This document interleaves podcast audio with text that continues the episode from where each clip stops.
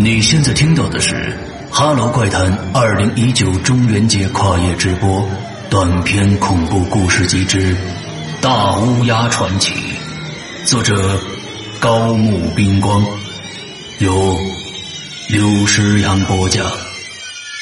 下集，先生，请冷静听我说。我绞尽脑汁才推理出这恐怖事件的真相，现在容我详细说明吧。根据我的想法，尸体的脸被毁容，是隐藏着可怕凶手的阴谋的。木下先生，呃，警察当局和您的想法是一样的，认为这是精神失常的人所为，却忽略了几个很大的矛盾。譬如，假若司机发疯了，杀害主人之后，还能开车运走尸体吗？听到这儿，我觉得的确，对方击中了尖锐的要害。不错，我差一点不知不觉就要叫出来了。而且，凶手是否料想过这具尸体一定会被发现的？这个半岛在日本是人口密度最低的地方，铁路的站与站之间的距离可以说是日本最长的。何况这中间一户人家也没有，这具尸体被发现，只能说是纯属偶然吧。那既然是这样，被发现的几率那么微乎其微，有必要特地将尸体的脸砸烂？没错，在这之前，我还一直认为这案子是那疯子所为呢，因此根本没有深入考虑。如果里面真的隐藏着这个可怕的凶手诡计的话，那么这不就是一件骇人听闻、恐怖至极的事件吗？啊，那你后来到底如何推理出事情的真相的？啊？我认为尾行三平的瞬间绝对没有发疯。以此作为根本的一个假设，向前推理，将松田医院里的每一个人的人际关系加以分析，我得出以下的结论：第一，松田医生和成江夫人的感情从一开始就不圆满，年龄像父女一样相差了二十多岁。在这种乡下地方，结婚不可能是凭个人意志的，何况年纪尚小，孩子似的成江夫人，更是难以拒绝双亲的要求，只好放弃初恋情人，嫁给松田医生。当然，如此的遭遇是很值得同情的。不过，当丈夫赴战场之后，初恋情人也再度出现在他自己的面前。如此就使她更能感觉到自己和丈夫的性格不合，其结果可想而知啊！啊，那个他的初恋情人是，就是小林三郎先生，当时还是大学生呢。听到这儿，我连插嘴的力气都没有小林这位年轻人，本来就不是这儿的人。表面上他是来找好友盛元岩造的，呃，当然这个盛元岩造也是一个人物，我们待会儿再说。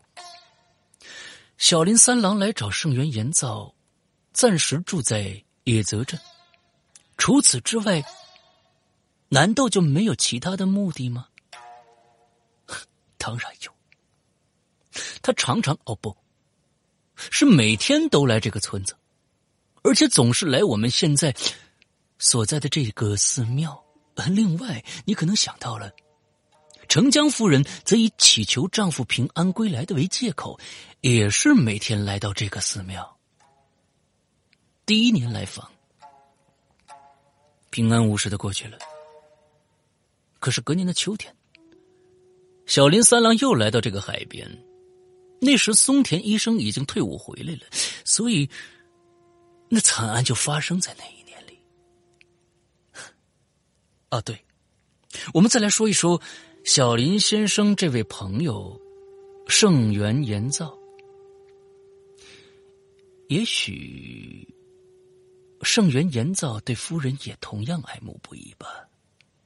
盛元家和松田家那自古以来关系就很密切。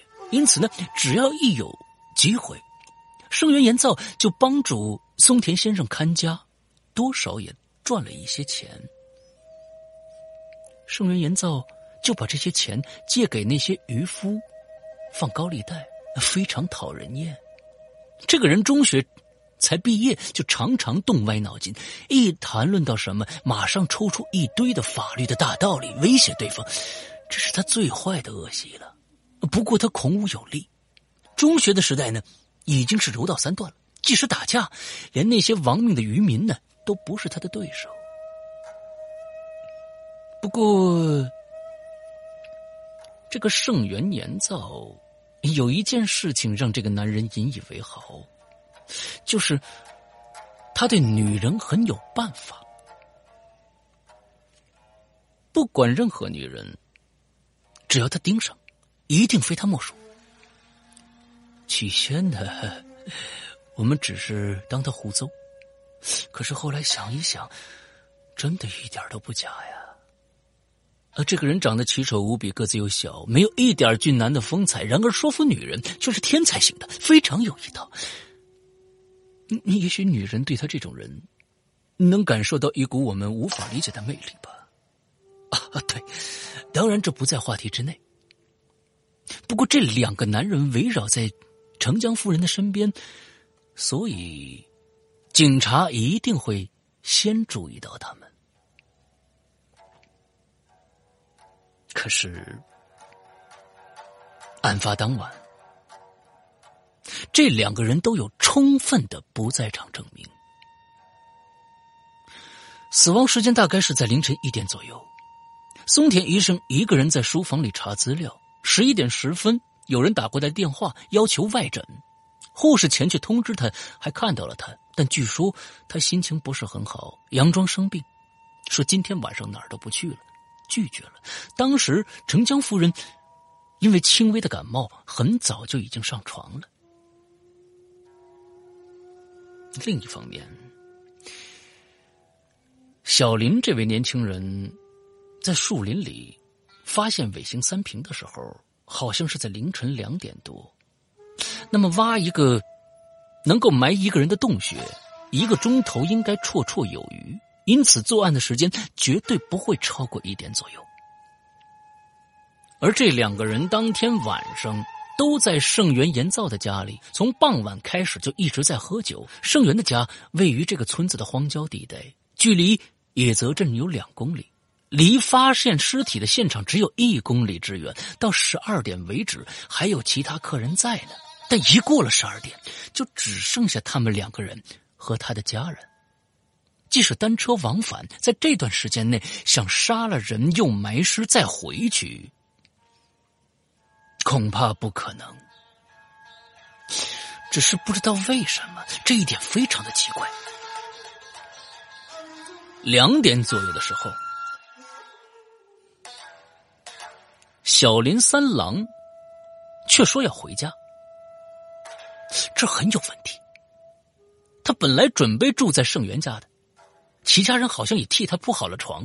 可是据说到了两点左右，不知道为什么，他和盛元两个人突然吵架了，几乎打起来了。所以呢，小林这位年轻人就愤愤然的跑出去了。如此看来。好像无懈可击呀，但是木下先生，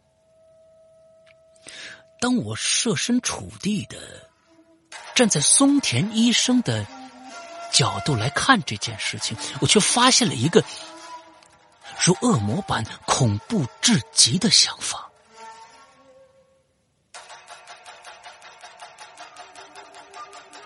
松田先生经历了绝望的战争生活。好不容易才得以归来，然而人事已非，心爱的妻子不再属于自己。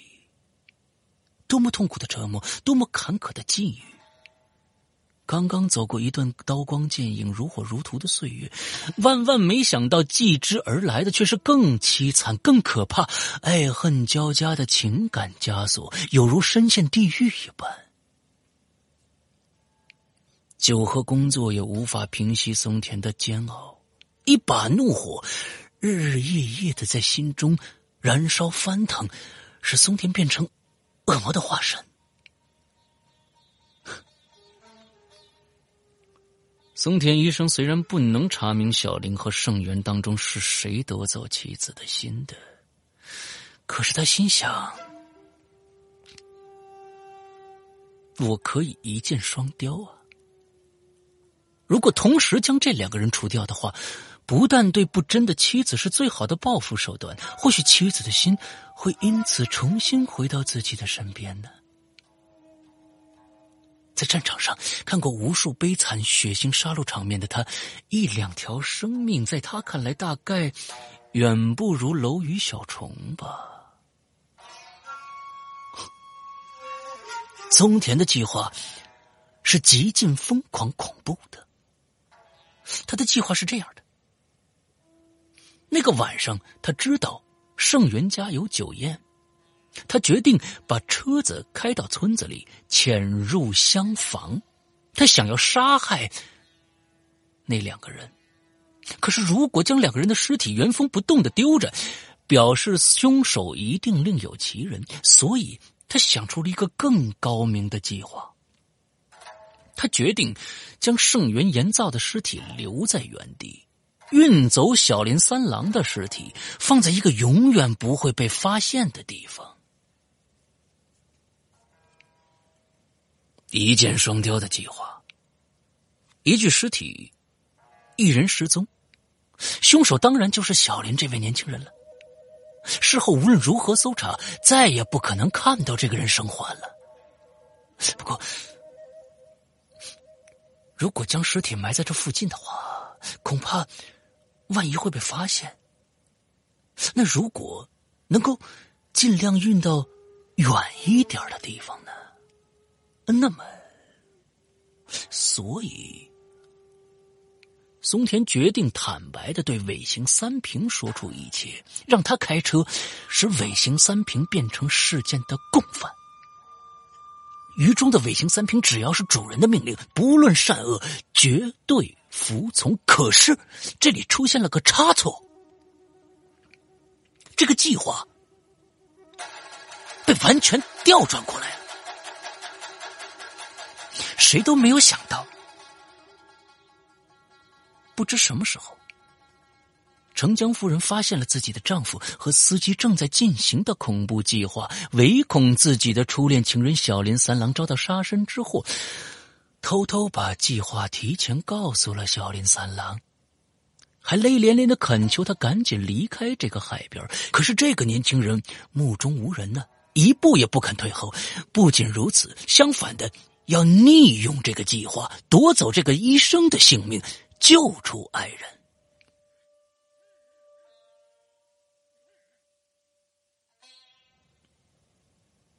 他利用和盛元年造一起喝酒，制造不在场证明，一边估计好时间进入厢房，反而将潜入厢房的松田医生用铁器打死了。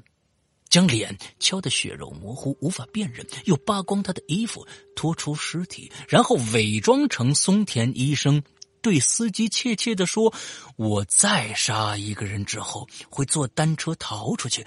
你将这具尸体运到约定的地点埋起来，我们在那儿会合。”木下先生，您懂了吗？这个事件没有脸的尸体，它的意义到底何在？至少司机完全中了这个诡计。他以为是小林三郎的尸体，事实上却背着自己主人的尸体放入了车内，载到那个树林，在沙丘挖了一个洞埋起来。不过，小林三郎这位年轻人还是有一件事未了的。他心想，如果这个司机之后被捕了，供出一切，那么这一番心血可就全泡汤了。所以呢，他故意和盛元吵架，立即赶回约定的地点，想把待在那儿的司机打死，再以受到强盗袭击、正当防卫之由向警方提出申报。无论时间地点，这份说辞一定说得通的。可是，从树林中出现的司机一直认为是主人到了，用提灯一照，突然看到是小林这位年轻人。这可是刚刚被杀掉、埋在土里的男人呐！现在生龙活虎的骑着单车出现，难道是鬼吗？而且对方确确实实的活生生的站在眼前，而且一步步的逼近自己，要杀自己。这个司机在刹那间突然就发疯了，那也不是不可能。小林三郎抓住司机，知道他已经疯了。当时他嘴边再度浮现出恐怖又令人生惧的微笑。太好了。既然发疯，就不必担心事情真相会从他口中泄露出来了。那么，与其在这儿杀了他，不如交到警察那里，不但自己更安全了。呃也许有人会认为，医生之死是他的发疯所为呢。所以，小林将司机绑起来，并且把带来的毛巾、锤子丢在现场，踩着单车的踏板，赶着夜路。回到了叶泽镇，木下先生，没有脸的尸体这个诡计，不但成功蒙骗了一人于一时，甚至成功的蒙骗了万人与永久啊！先生，这是我自己推理出来的。隐藏在这件事情背后的那个真相。听到这儿，我已经激动不已了。可在柔和清明的月光之下，对方的脸弥漫着一股难以掩盖、如魔鬼般的杀气。陆夏先生。你如果责备我将这件真实的案件改编成小说式的剧本，我是不会否认的。不过，您现在大概也知道了吧？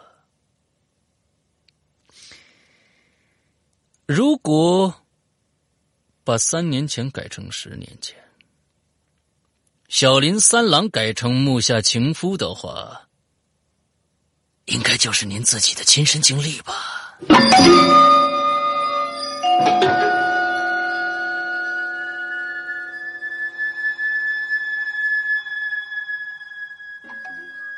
没错，他说的没错。确实，在十年前，我在这海边和有夫之妇程江陷入了一段不可原谅的恋情之中。结果引起了这个没有脸尸体的恐怖事件的发生。他在我心中留下了无法愈合的创痛，我的良心描绘出程江美丽的倩影，可鲜血却不断的涌出来。或许我自己认为那个伤口已经痊愈了吧。我提起勇气，再度踏上这块土地，但没想到会听到这个故事，更没想到世间的秘密。会泄露出来。你到底是谁？我不自觉的脱口而出啊！不知道吗？您不记得吗？您的情人有个弟弟叫信吉呀，心机，心机。程江的弟弟的确没错。虽然有点昏暗，看不清楚，他他也该认出来。为什么刚才没有注意到呢？我不是在指责你的行为，只是就正当的防卫行为而言，您做的也太过分了吧？也许你能为自己辩解，在那种情况下不得不如此的理由，但你却两次失信于姐姐，只有这一点我绝对不能饶你，因为你辜负了姐姐，还使得她不得不嫁给盛元岩草，再度受尽百般折磨。天生美貌的姐姐再度如同废人行尸走兽一样，全都是为了你，你，你想把我怎么样？这时，心急的双手像钢铁般的强硬，向我的脖子逼近过来。我不由得站了起来。怎么样？复仇？如果没有这场战争，我早就替姐姐伸张正义了。先生，你以为我们再次相逢是偶然吗？绝对不是。从你回故乡到这里，我一直跟踪在后，好不容易才逮到这个机会。最完全的犯罪就是最单纯的犯罪。即使你从这里掉下去，也没有人会看见；就算你大叫，也没有人会听见。推理小说家意外死亡，一切就这么简单的解决了，真是太棒了！心情，不要误会，你太武断了，你完全搞错了。你现在还嘴硬，拿出一点男子气概好不好？认命吧！就在这个时候。死亡之神像一只大乌鸦，在我眼前不断的挥动着巨大的翅膀。孩提时代开始的三十年岁月里的点滴回忆，缩成一张大的特写，闪电般的浮现在眼前，又消失而去。最后的一个瞬间，心杰，你不可以，不可以杀情夫先生！你等一下。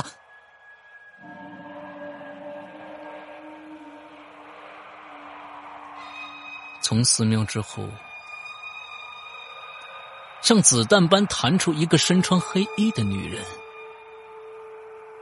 没错，的的确确就是那我永远忘不了的初恋情人程江。姐姐，姐姐姐，你为什么会来这儿啊？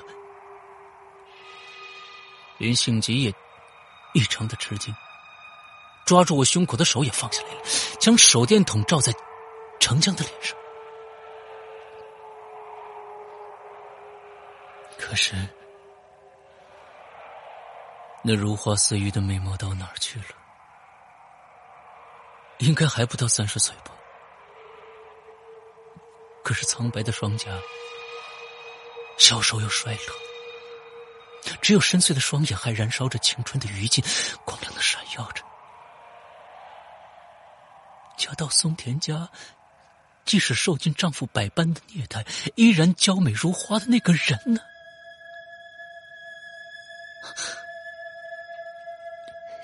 傅先生，好久不见了。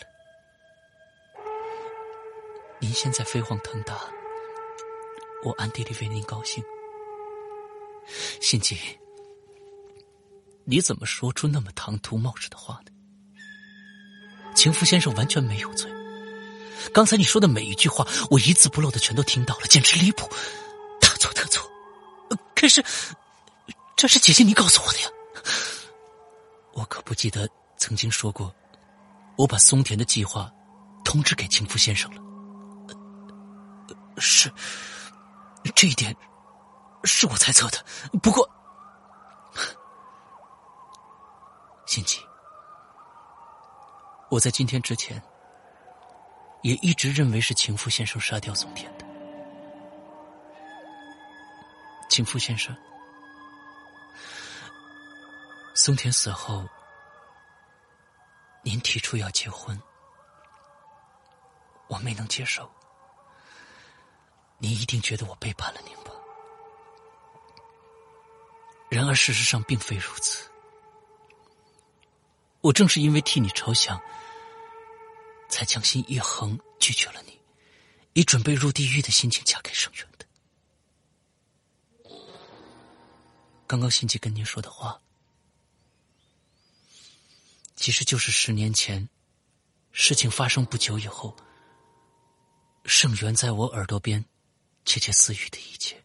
不过他总是不肯说出他为什么知道宋田的计划的。当时他说：“如何？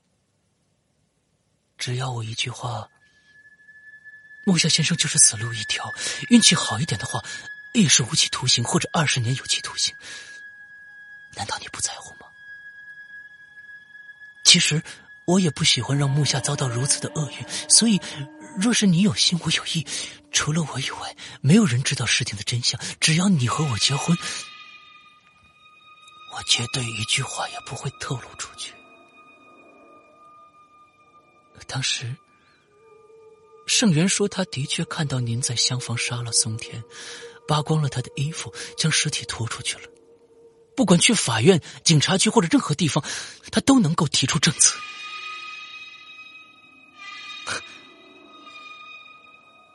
为了您，我只好放弃一切。除了和那个男人结婚以外，没有其他方法可取了。您为了我犯下滔天大罪，所以我想，无论怎么苦，我都要忍耐下去。之后，便是漫长又艰苦的十年岁月。那个男人知道，只有我的身体可以任他摆布。心根本不属于他，因此赤裸裸的将他的本性表露无遗，日以继夜的欺凌我，那种痛苦真的不知道该如何形容才好。对于松田的所作所为，我已经忍无可忍了，可是那都不及他的十分之一。不仅如此。那个男人还将事情的全部告诉了退伍归来的信吉，居然把这些秘密都说出去了。信吉一听，脸色大变的跑来我这里，连我自己到今天之前也还深信不疑。心机企图想杀你，那是年轻人一时的血气方刚所致，请您一定原谅他。可是今天。就在今天，我才知道事情的真相。今天中午，有个人来到我家，就是十年前案发当时在松田医院担任护士的种月阿远。他来对我说，他的病已经熬不过两三天了，所以无论如何要见我一面。他进门就跟我说：“有一件事，我对夫人感到很抱歉。现在虽然已经无法挽回了，但在临死之前，如果不说出实情来，我是无法瞑目的。其实，就是这个护士偷听到松田和卫星的杀人计划，而且一字不漏的告诉了圣元。”知道整个事件计划的，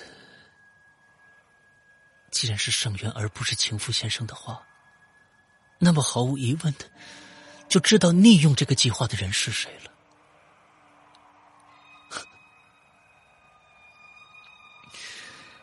当时我想到，如果十年前我就知道这件事情的话，一切可能就不同了。不过。我看着满脸病容的宠月阿元，恐怕这个人在十年前甚至到现在也一定爱着盛元吧。我也不想责备他，而且答应原谅这一切。我是希望他能安心的死去。我就这样呆呆的像个傻瓜一样回到了家。我突然想到了那个男人一直小心翼翼、妥善保管，不让我打开的衣橱。我就跟做贼似的，拼命的将它撬开，结果，结果，我就看到了松田被杀那晚所穿的外套和长裤，受不了。听到这儿我的心在抖着。对我而言这是多么的恐怖啊！事情的真相是那么的尖酸刻薄在旁边的心机也忘了对我的仇恨只是扑簌簌的猛地掉着眼泪。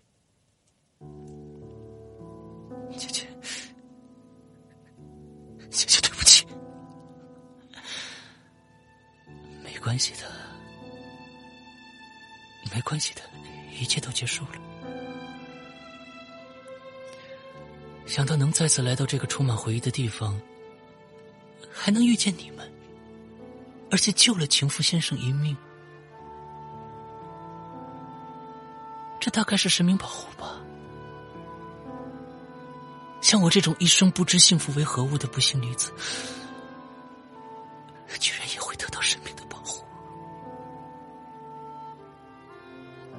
不知是是否听到这番话，都有了不安的预感。我和迅吉同时的凝视着对方。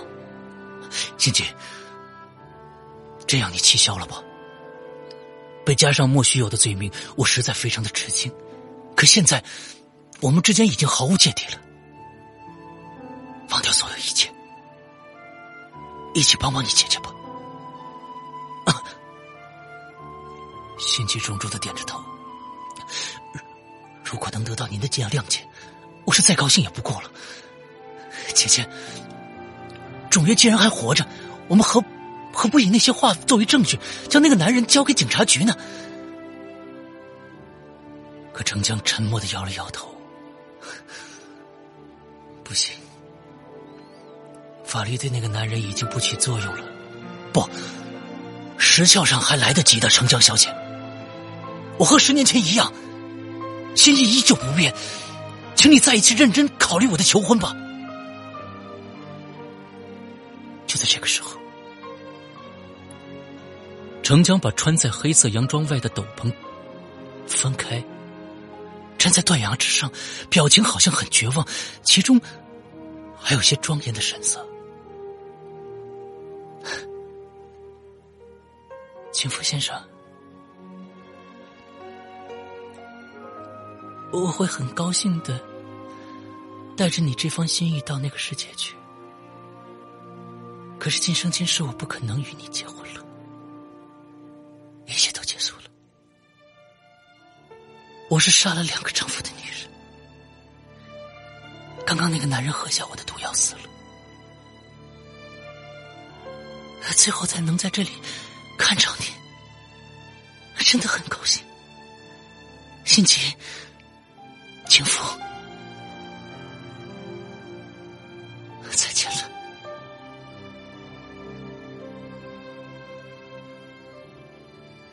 我们两个人想要拉住他，但我们伸出去的手却都来不及挽回他的生命。留下一声泣血般的哀鸣，程江的身体在皎洁的明月下坠向无垠的宇宙，宛如一只锁魂的乌鸦在空中飞舞一般。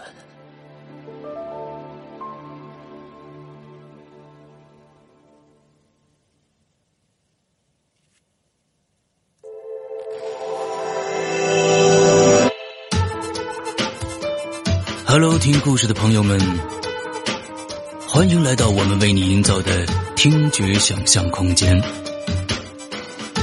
我深深的知道，你我都是同一类人。我们充满想象力，我们充满了好奇心，我们只想对那些奇妙的未知的事物轻轻打一声招呼：“Hello，怪谈。”我们生在一个五光十色的世界，每天学习适应复杂生活的改变。我们喜欢探寻未知空间的极限，在那空间中找到。Hello，这鬼魅的世界，Hello，这隐幻的空间，Hello，那人类的愚昧，Hello，那健忘的誓言，Hello，万万年，Hello，碎碎念，Hello，万万年，Hello，碎碎念，Hello everyone，这里是哈喽怪谈。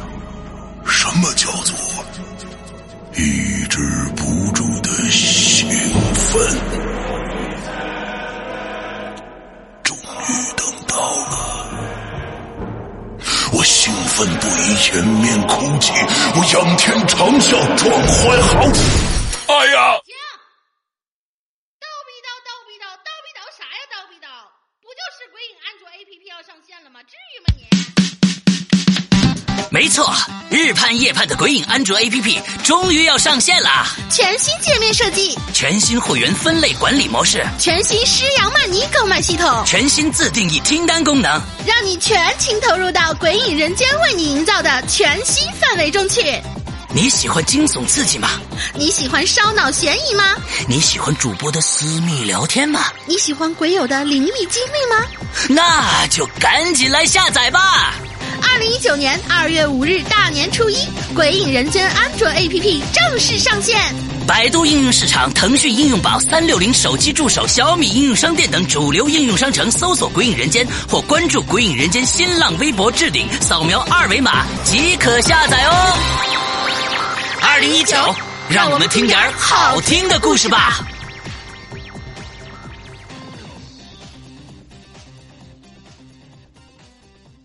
你说听完这个，他们会会买会员吗？会笑吧？啊，因为是小霸王其乐无穷吧，这个范儿是吧？那好吧。